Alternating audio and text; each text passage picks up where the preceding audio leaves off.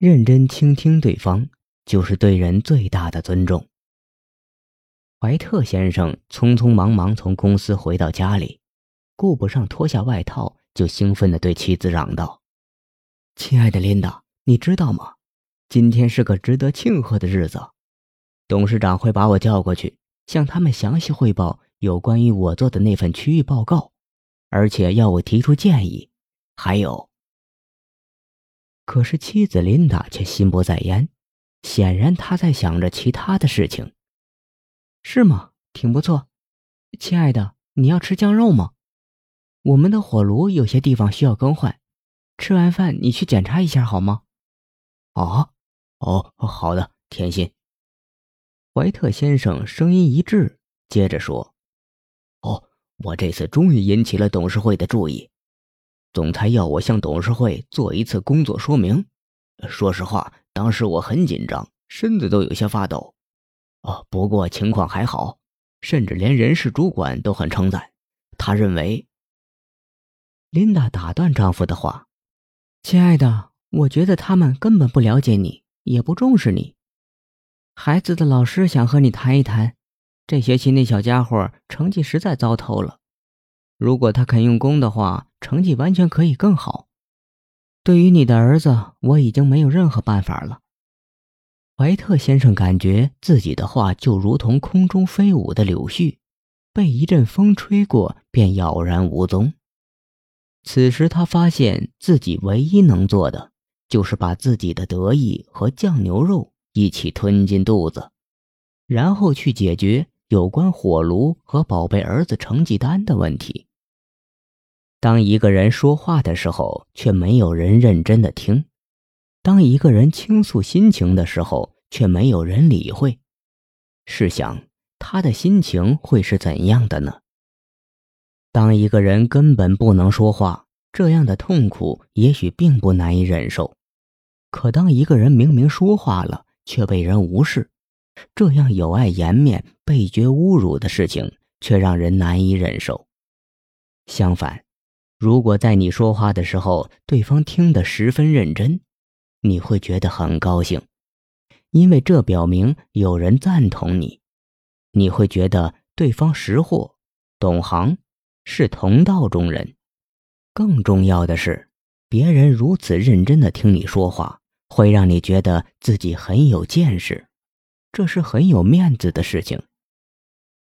著名心理导师戴尔·卡耐基讲了一件自己亲身经历的事情。在一次宴会上，他遇见一位著名的植物学家。在此之前，他从未同植物学家谈过话，但那个时候，他却很有兴趣地坐在椅子上，静听植物学家讲大麻、室内花园以及关于卑贱的马铃薯的惊人场景。植物学家非常殷勤地告诉他该如何解决种植的问题。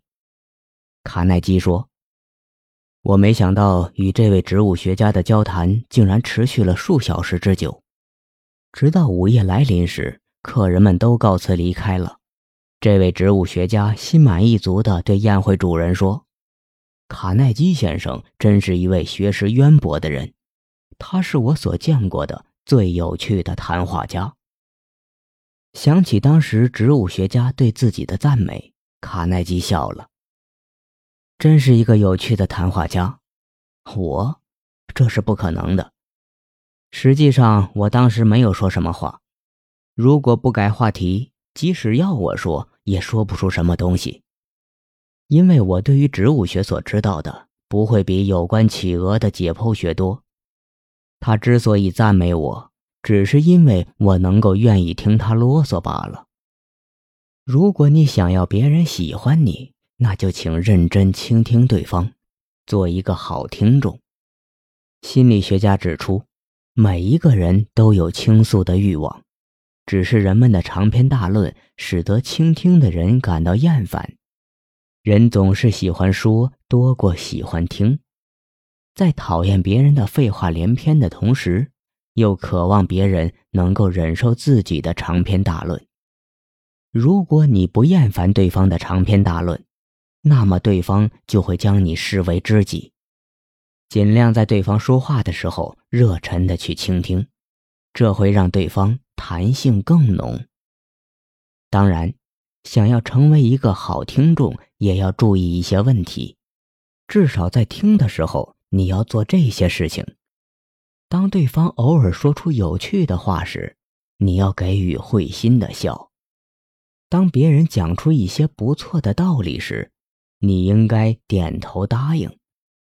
当别人试图说出一些难以表达的思想时，你要凝神细听，并且不时的就没有听清楚的问题向别人请教。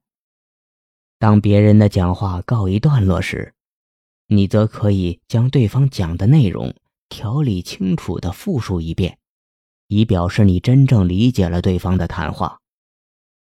没有回馈的倾听是敷衍了事的倾听。